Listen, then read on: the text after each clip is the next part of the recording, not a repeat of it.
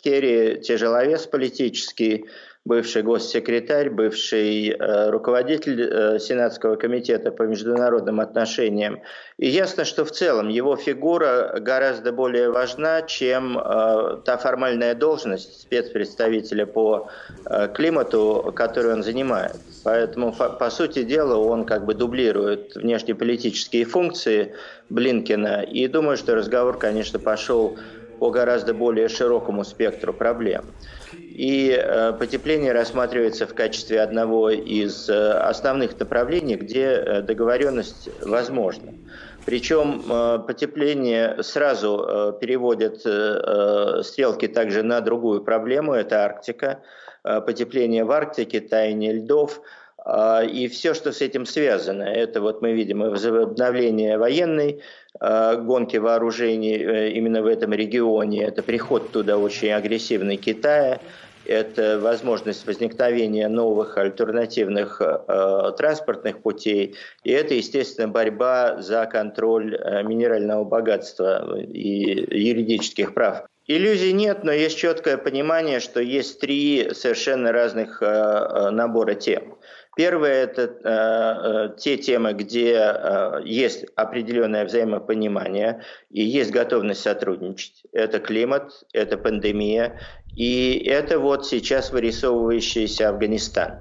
А второе, э, э, тут также, где есть понимание и точно будут создаваться какие-то переговорные структуры, это не распространение ядерного оружия первое, то есть третьим странам, и вот продолжение переговоров по контролю ядерных вооружений.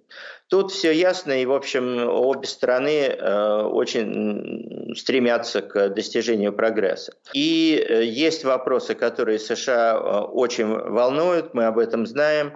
Э, и тут будут разговоры, но есть возможность, конечно, что э, все это закончится взаимными обвинениями, как мы видели в статье Путина. Это, естественно, хакеры, это кибератаки, на американские бизнесы и возможность кибератак на государственные и военные структуры.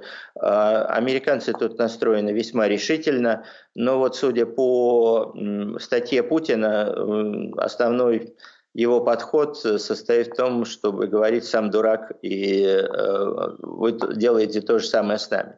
Э, США будут постоянно теперь продавливать эту тему, они воспринимают ее как крайне серьезную, и она э, никуда не денется. Процесс пошел на вопрос, э, какой процесс?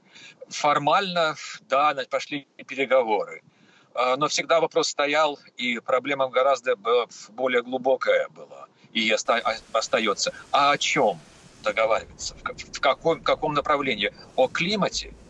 Любой договор, который заключает сегодня американский президент, требует двух третей американского сената, международный договор договоры в рамках уже существующих договоров, об этом не нужны никакие саммиты, никакие не должны быть э, специальные представители переговариваться.